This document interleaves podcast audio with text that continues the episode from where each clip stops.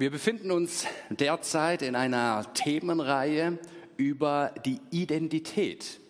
Und wenn wir uns Gedanken machen über die Identität, dann kommen so Fragen auf wie, wer bin ich eigentlich?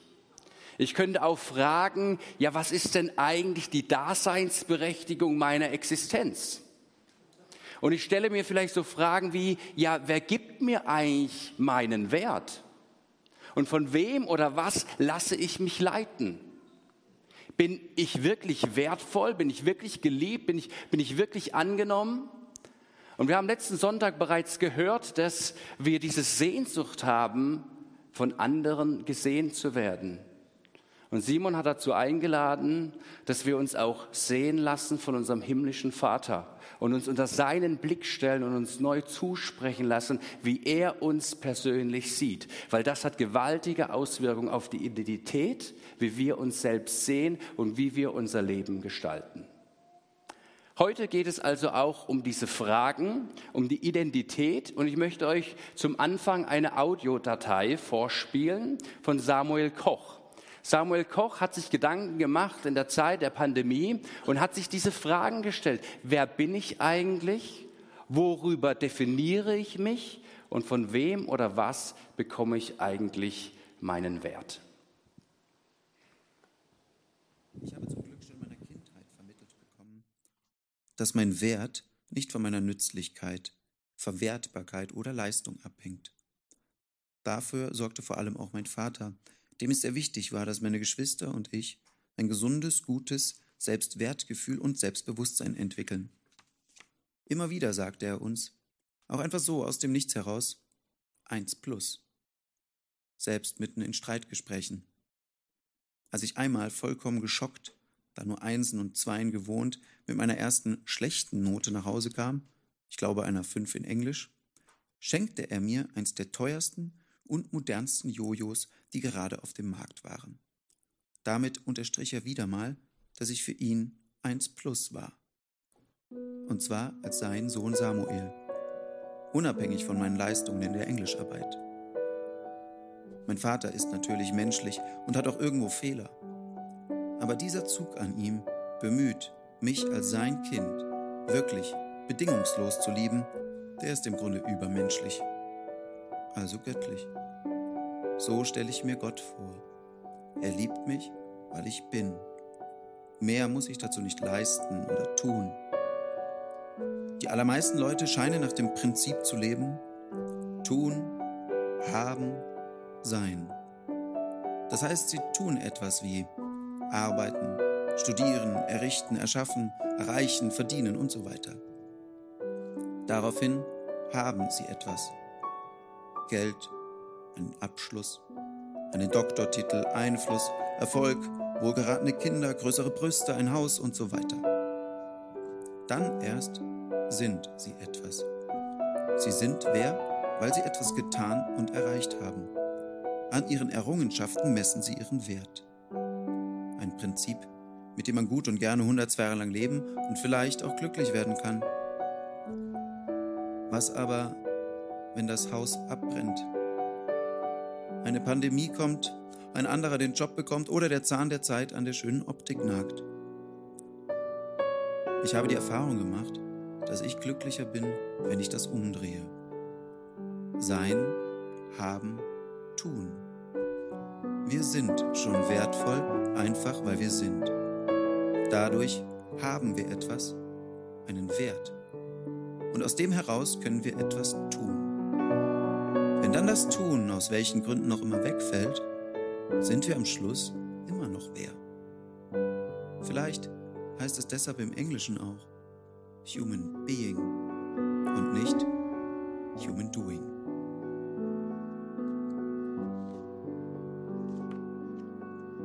Danke.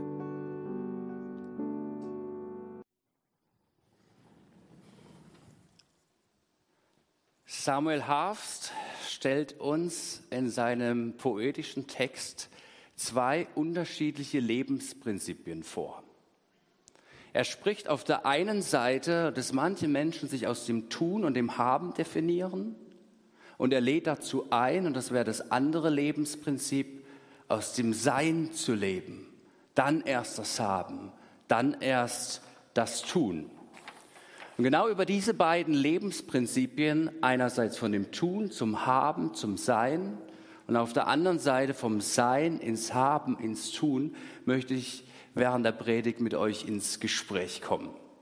Ich möchte dazu ein bekanntes Gleichnis mit uns lesen. Es ist das Gleichnis aus Lukas 5 und dieses Gleichnis wird unterschiedlich überschrieben. Die einen überschreiben es mit dem Gleichnis vom verlorenen Sohn. Andere sagen, es gibt hier nicht nur einen verlorenen Sohn, sondern es gibt zwei verlorene Söhne. Und wiederum andere sagen, ja, das Gleichnis, geht es wirklich so sehr um die beiden verlorenen Söhne oder geht es hier nicht viel mehr um den liebenden Vater? Wir haben hier drei unterschiedliche Perspektiven und ich möchte heute vor allem über den einen verlorenen Sohn sprechen. Dazu lesen wir gemeinsam die Verse aus Kapitel 15, die Verse 11 bis 19.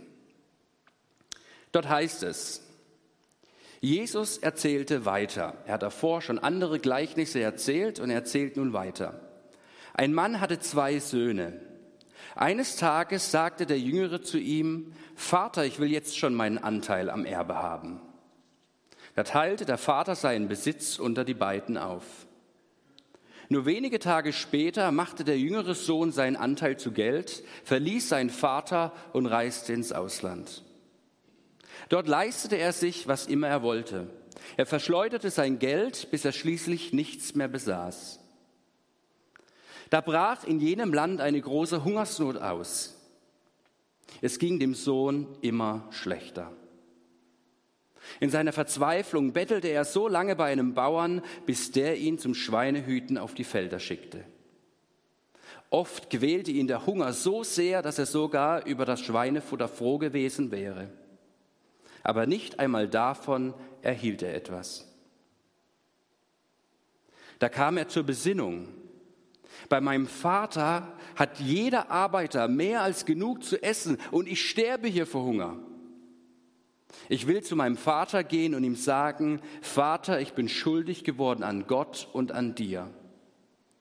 Sieh mich nicht länger als dein Sohn an, ich bin es nicht mehr wert. Lass mich bitte als Arbeiter bei dir bleiben. Soweit mal der erste Teil von diesem Gleichnis. Und wir entdecken gleich, in diesem Gleichnis geht es um das Tun, das Haben und das Sein. In dem auch, wie sich der Sohn, der losgegangen ist, vom Vater weg, das Weite gesucht hat, das Geld verbrasst hat, das Geld verschleudert hat, in dem, wie er sich verhält. Das Erste, was er tut, ist, er verbrasst das Geld.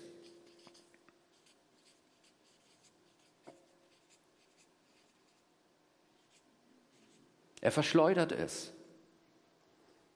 Und dann sagt er über sich aus, ich habe gesündigt.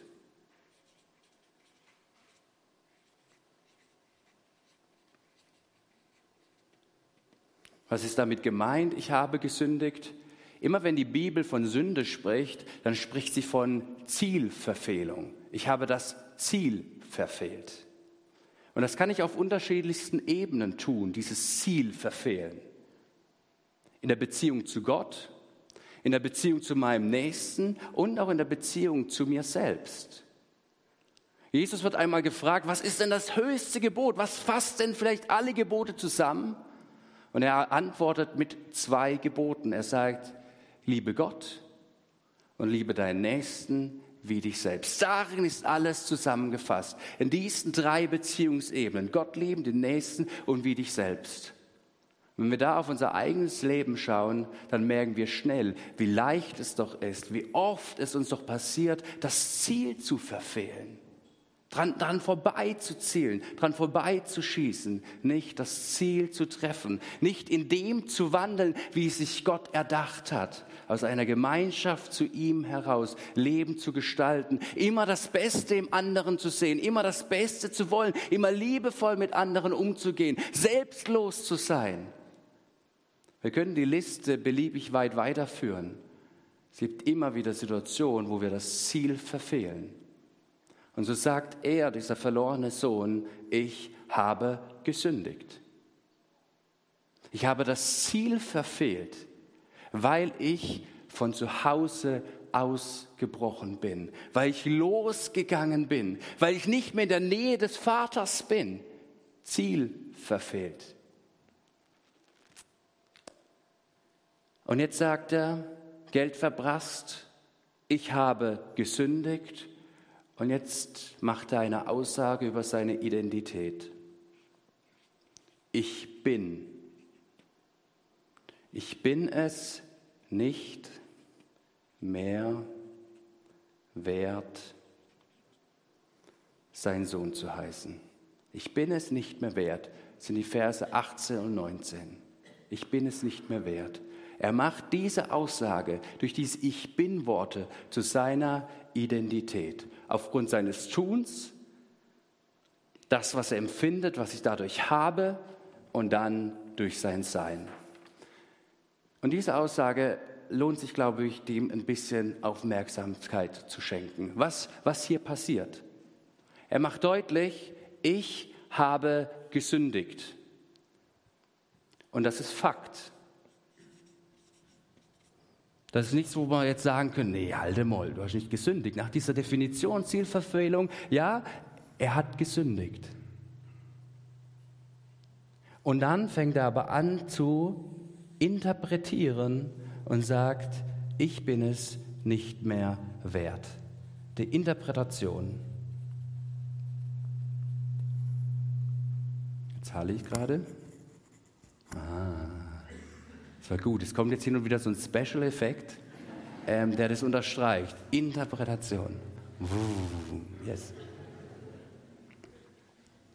Das Interessante ist, zwischen diesen beiden Dingen liegt ein Wort dazwischen und das ist das Wort und. Ich habe gesündigt und ich bin es nicht mehr wert. Zwischen Fakt und Interpretation passiert irgendetwas. Und wir werden über dieses Und in den nächsten Wochen noch zu sprechen kommen, weil, weil, weil wir merken, okay, es gibt Dinge, die sind für uns Realität, die sind für uns zum Fakt geworden. Und ich merke vielleicht, wie ich in manchen Bereichen das Ziel verfehlt habe, wie ich, wie ich gesündigt habe. Aber es liegt in meiner Verantwortung, wie ich das Ganze interpretiere. Manchmal fällt mir gar nicht auf, dass ich Dinge interpretiere. Aber hier bei diesem Und entscheidet sich so viel in unserem Glaubensleben und ob ich aus dem, aus dem Tun und Haben eine Identität mache. Eine Identität mache, die aber so nicht von Gott in mein Leben gelegt wurde. Der verlorene Sohn sagt, ich bin es nicht mehr wert.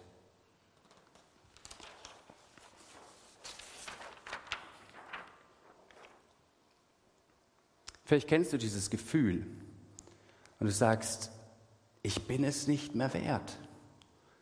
Und du dich fragst, bin ich tatsächlich wertvoll? Oft kommen ja diese Fragen der Identität, Simon hat es bereits angesprochen, dann, wenn wir irgendwie in einer Stresssituation sind dann, wenn wir irgendeine besondere Bedürftigkeit erleben, wenn wir in einer Notsituation sind, wenn scheinbar irgendwie alles um uns herum zusammenbricht. Der verlorene Sohn, er war allein, er war unterwegs, er hatte kein Geld mehr, es kam die Hungersnot, er findet sich plötzlich bei den Schweinen wieder und er fragt sich, was ist hier passiert? Was ist hier los? Wer bin ich eigentlich? Wer bin ich eigentlich? Und er interpretiert und sagt, eigentlich bin ich nicht nur äußerlich schmutzig, sondern ich bin innerlich schmutzig und ich bin nicht wertvoll. Ich bin nicht wertvoll. Dieses Ich bin ist so zentral. Ich möchte uns da ein bisschen heranführen, weil ich glaube, auch wir stehen in der Gefahr, aufgrund unserer Handlungen und unserem Haben eine Ich bin Formulierung zu gebrauchen.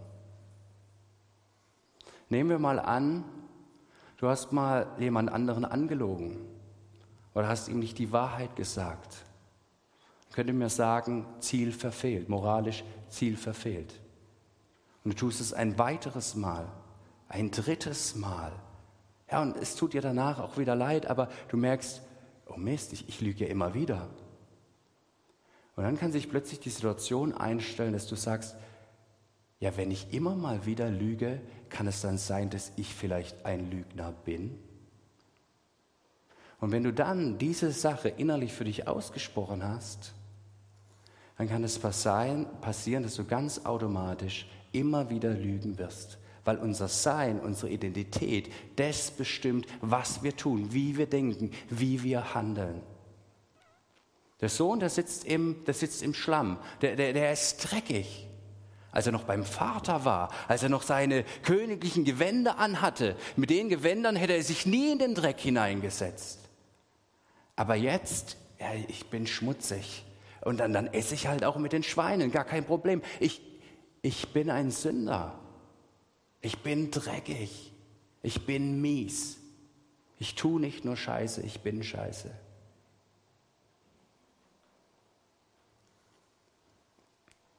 Das hat Auswirkungen. Das, was wir über uns denken, wie wir uns selbst empfinden, wie wir unser Sein sehen, auf unsere Handlungen.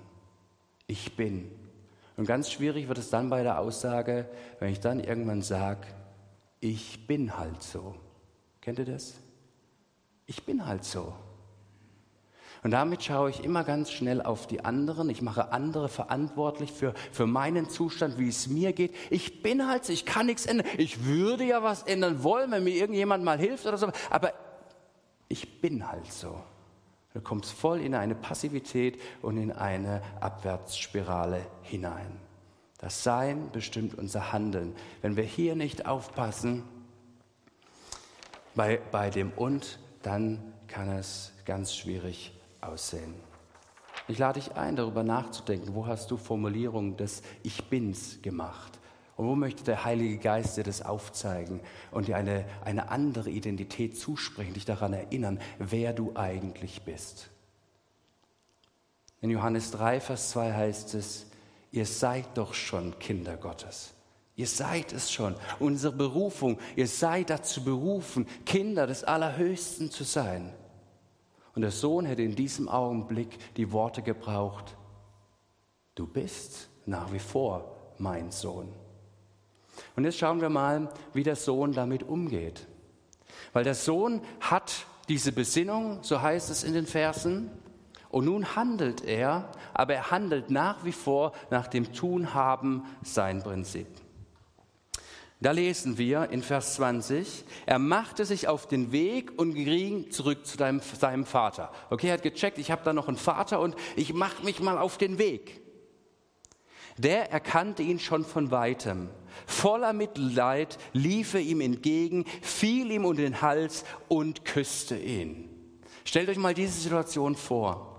Der Sohn hat sich auf den Weg gemacht, er hat sich erinnert, ich habe ein Zuhause, da war ich doch verwurzelt und jetzt stink ich und ich habe keine Klamotten mehr, aber ich mache mich auf den Weg. Und er hatte sich ja etwas vorgenommen. Er hat gesagt, okay, wenn ich nicht mehr Sohn sein kann, dann will ich mindestens Arbeiter sein. Ich will etwas leisten dass ich die Liebe des Vaters auch erwidert bekomme. Ich will etwas dafür tun. Und er macht sich auf den Weg. Und was macht der Vater? Der Vater steht da mit ausgebreiteten Armen und er, er schließt ihn komplett um sich und zeigt seine Liebe. Bedingungslos. Da kommt keins, ja, jetzt geh mal geschwind duschen. Jetzt mach dich mal sauber. Und dann treffen wir uns bei mir im Arbeitszimmer und dann sprechen wir mal über das, was du getan hast. Das ganze Erbe verbrasst. Was bei den Schweinen hätte dir nicht was Besseres einfallen können? Warum kommst du erst jetzt? All diese Dinge. Nein. Er umschließt ihn mit seinen liebenden Armen. Wie wird es dem Sohn ergangen sein? Er stinkt. Ich weiß nicht, wie es dir geht. Ich weiß nicht, ob er hin und wieder stinkt. Ich stink hin und wieder am Sport oder sowas. Und, und dann wirst du von einer anderen Person umarmt. Immer mal ganz unangenehm. Sei, bleib lieber ein bisschen auf Abstand. Vielleicht ging es auch dem Sohn in dieser Situation. Er war vor allem, denke ich, besetzt mit Scham, mit Schamgefühl. Er hatte diese Erkenntnis und er wusste, ich, ich habe gesündigt und jetzt mache ich mich auf den Sohn. Ich weiß nicht, wie mein Vater reagieren wird, aber ich gehe mal. Und es tut mir so leid und, und ich habe ja extra noch einen Joker in der Hand und, und diesen Vorschlag, ich kann ja bei dir arbeiten. Und was macht der Vater? Er drückt ihn dennoch mit seiner Liebe. Aber das erfahren wir immer wieder, dass manchmal seine Liebe auch aus unserem Gefühl heraus erdrückend ist und wir es gar nicht fassen können. Was? Der Vater liebt mich wirklich? Weiß der wirklich? Sieht er nicht, dass ich dreckig bin? Sieht er nicht, was ich getan habe? Ja, er weiß darum. Aber ihm geht es in erster Linie in diesem Augenblick um deine Identität.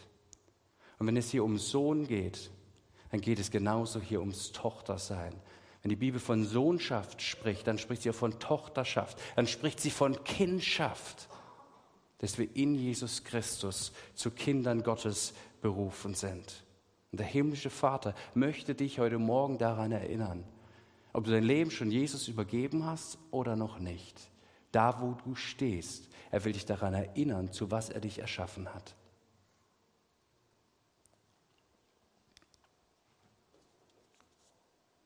Der Sohn ist beschämt. Er wird herzlich gedrückt vom Vater. Und jetzt kommt der Sohn zum Reden in Vers 21. Da heißt es, Vater, sagte der Sohn, ich bin schuldig geworden an Gott und an dir. Sieh mich nicht länger als dein Sohn an, ich bin es nicht mehr wert. Hier kommt diese Aussage, die er vorher in seinem Herzen getroffen hat. Und jetzt würde doch seine Rede weitergehen. Er will ansetzen und sagen, ich will aber dein Arbeiter sein.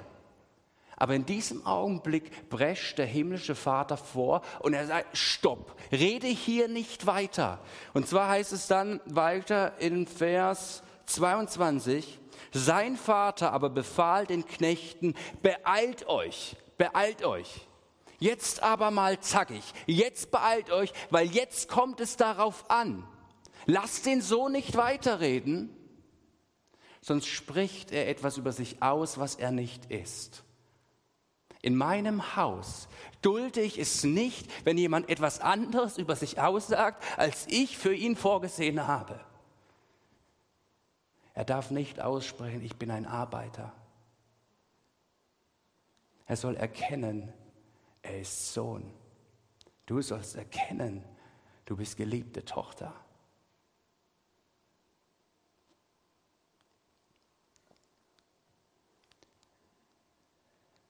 Der Vater nimmt ihn in den Arm und er lässt den Sohn nicht diese Worte aussprechen. Und stattdessen macht er etwas anderes. Ich glaube, der Sohn ist nach wie vor perplex, weiß nicht, wie es ihm geschieht, aber dem Vater ist etwas ganz, ganz wichtig. Er sagt, beeilt euch, ihr könnt es dann selber zu Hause nachlesen, Lukas 15. Er sagt, bringt ihm ein Gewand, ein festliches Gewand, ein Mantel und legt diesen Mantel um den Sohn. Der Sohn hat nicht geduscht, er stinkt, er steht immer noch perplex da und er bekommt dieses festliche Kleid, diesen Mantel um sich gelegt. Vielleicht habt ihr euch schon mal gefragt, was bedeutet denn dieser Mantel? Vielleicht hilft uns das, uns vorzustellen, dass, dass Jesus hier zu Juden spricht zu der religiösen Elite, den Pharisäern. Und die kannten ganz genau die alten Schriften, unser heutiges Altes Testament. Und bei manchen Worten, bei manchen Begriffen wurden sie hellhörig. Was, der Vater legt einen Mantel um den Sohn in diesem Augenblick? Was soll das? Hätte man in der Konkordanz nachschlagen oder digital aufrufen wo überall der Mantel vorkommt. Zum Beispiel an einer Stelle in Jesaja 61, Vers 10, da heißt es, ich freue mich über den Herrn und juble laut über meinen Gott. Denn er hat mir seine Rettung und Hilfe geschenkt. Er hat mich mit der Recht, Gerechtigkeit begleitet, wie mit einem schützenden Mantel. Nun stehe ich da wie ein Bräutigam mit festlichem Turban, wie eine Braut im Hochzeitsschmuck. Oft geht es bei dem Mantel um einen Mantel der Gerechtigkeit. Und Gerechtigkeit bedeutet, dass wenn der Ankläger kommt und dir sagen will, du bist nicht gut genug, Du bist nicht wertvoll, du bist nicht, gelüg, äh, du bist nicht geliebt. Schau doch all mal deinen Mist an, deine Schuld, deine Sünde. Dann wird um dich der Mantel der Gerechtigkeit gelegt und Jesus spricht dir zu, aber ich, ich bin für dich gestorben und ich bin für dich auferstanden. Dir ist Vergebung zugesprochen. Dir ist Vergebung zugesprochen durch das Kreuz. Und wisst ihr, was der Mantel noch macht? Da ist der stinkende Sohn. Der Mantel wird um ihn rumgelegt. Das steht auch dafür, dass seine Scham, seine Scham zugedeckt wird. Er war völlig entblößt, als er zum Vater kam. Alle wussten aus dem Haus, was? Der verlorene Sohn ist da. Wie wird wohl der Vater reagieren? Er hat sich geschämt. Aber der Mantel der Gerechtigkeit kommt und deckt alle Scham zu. Und dazu auch heute Morgen diese Einladung. Wenn du auf dich selber blickst, da wo du Scham empfindest, da wo du den Selbstankläger hörst, da wo es heißt, ja, ich habe nur mal Mist gebaut.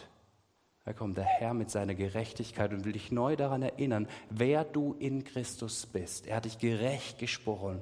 Es ist ein Vorrecht, Kinder Gottes zu heißen. Das ist gewaltig. Und wisst ihr, das Krasse ist, der Sohn ist immer noch perplex, aber dem Vater ist es ganz wichtig und es ist, es ist göttlich von ihm. Ihm ist so wichtig, dass ab der ersten Sekunde wo der Sohn wieder zu Hause ist, dass er gleich diesen Zuspruch bekommt. Gerecht gesprochen, Mantel der Gerechtigkeit. Damit ist für dich innerlich vielleicht noch nicht alles in Ordnung. Aber der Zuspruch ist da, deine Identität ab der ersten Sekunde. Ob du das erste Mal zum Vater kommst, Jesus kennenlernst und dein Leben ihm übergibst, oder ob du diese Erinnerung immer wieder aufs Neue brauchst. Ich bin ja im Haus des Vaters, aber ja, ich brauche diesen Mantel der Gerechtigkeit.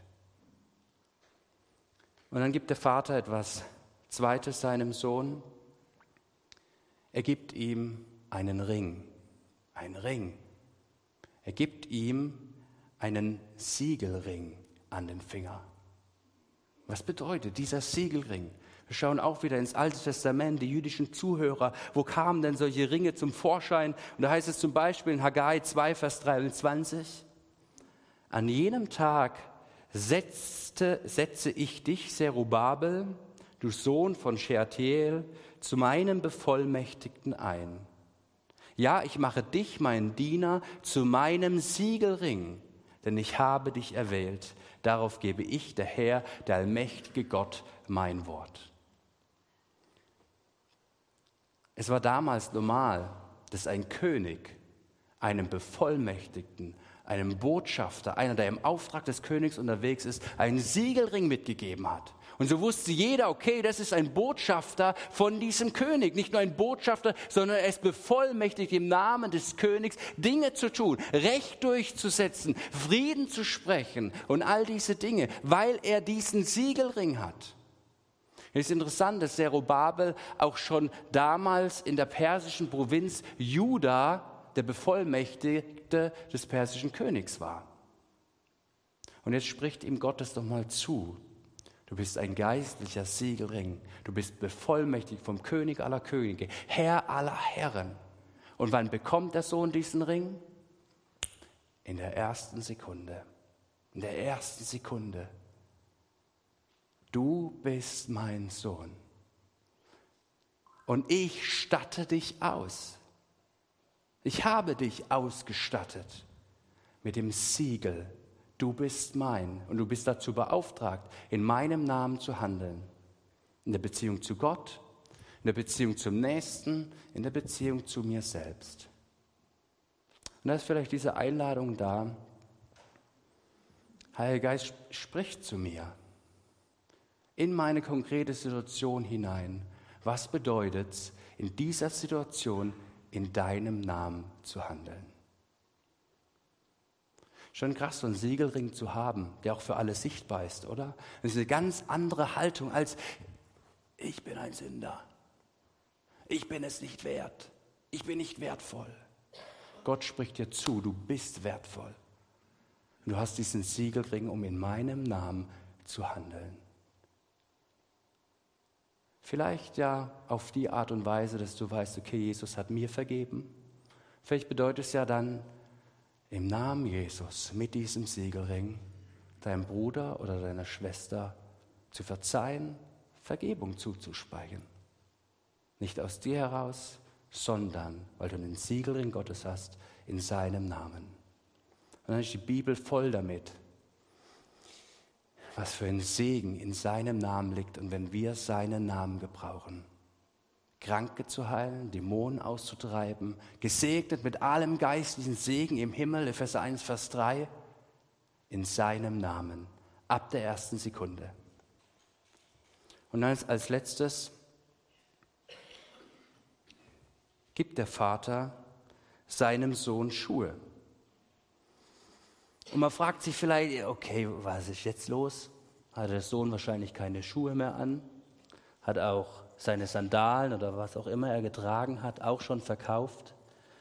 Sind seine Schuhe vielleicht wund geworden von dem Dreck bei den Schweinen, aus seinem langen Weg?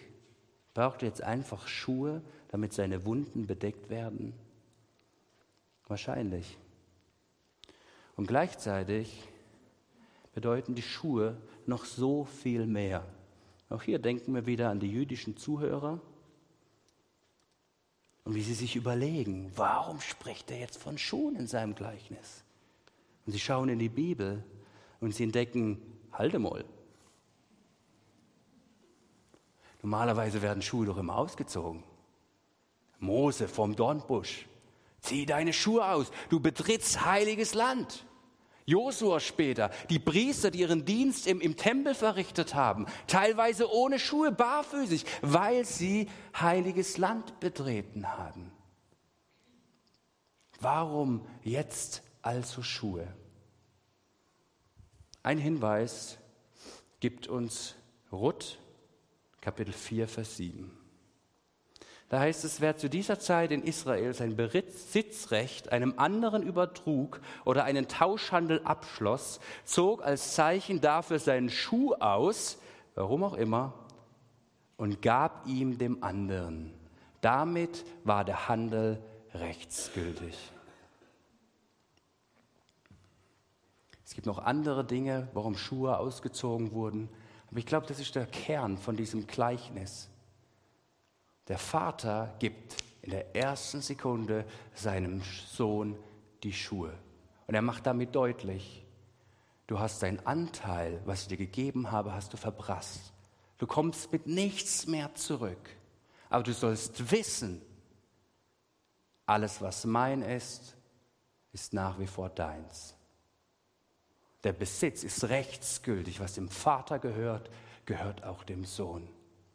Und durch den Sohn haben wir Anteil daran und es gehört auch uns. Wir wurden begleitet mit dem Mantel der Gerechtigkeit. Wir bekommen diesen Siegelring angezogen, angesteckt und wir bekommen diese Schuhe. An anderer Stelle stehen diese Schuhe auch für die Schuhe des Friedens. Paulus greift es später im Epheserbrief auf und er sagt, seid begleitet, seid beschult mit dem Evangelium, seid beschult mit dem Frieden. Und überall da, wo du hingehst, da, wo du einen Fuß hinsetzt, jetzt gleich, wenn du nachher aufstehst, schon da, wo du sitzt, später, wenn du das Gebäude hier verlässt, wenn du in deinen Alltag gehst, da, wo du hintrittst, mit Schuhen des Friedens. Ab der ersten Sekunde. Vielleicht hast du noch nicht alles gecheckt, verstehst nicht immer Gott und fragst dich, ja, aber wie sieht es in meinem Leben aus? Du hast diese Schuhe und du kannst immer davon erzählen, davon zeugen durch Wort oder Tat, wie du Gott erlebt hast, wie du Gott siehst, weil du selbst Frieden empfangen hast von ihm, versöhnt wurdest von ihm, dass du die Schuhe des Friedens hast und diesen Frieden in deinem Umfeld teilen darfst. Was für eine Bestimmung, was für eine Berufung, aus dem Sein heraus zu handeln, aus dem Sein in Jesus Christus. Zu dieser Identität sind wir berufen.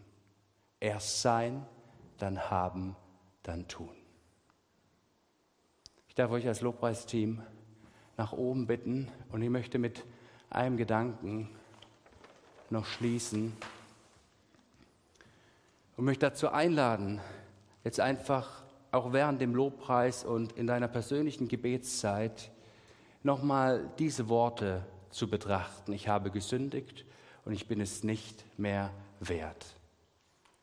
Weil ich bin davon überzeugt, dass der Heilige Geist dir heute Morgen ganz neu begegnen will.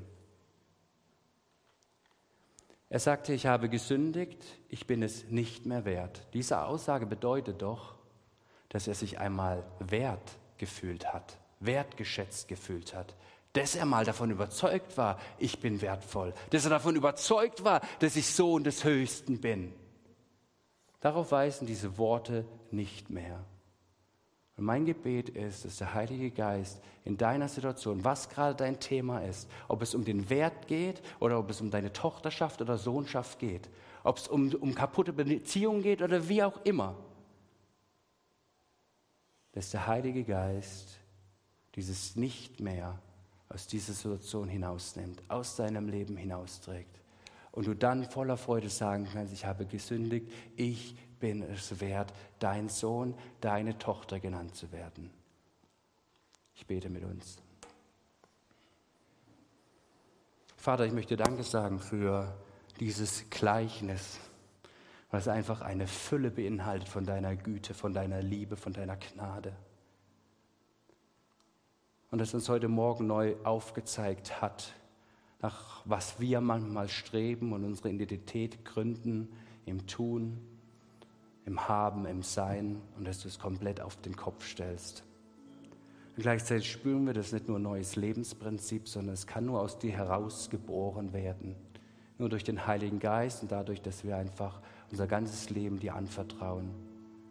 Der grundsätzlich nicht misstrauen, vor allem nicht in unterschiedlichen Situationen da, wo wir gerade sind. Heiliger Geist, du ich, dass du das jetzt bewirkst, neues Vertrauen zu dir hin. Heiliger Geist, wir laden dich jetzt ein, dass du dieses nicht mehr wegnimmst, sei aufzeigst, was es bedeutet, in dieser Situation wertvoll zu sein und eine Tochter und ein Sohn des Höchsten zu sein. Dir alle Ehre in Jesu Namen. Amen.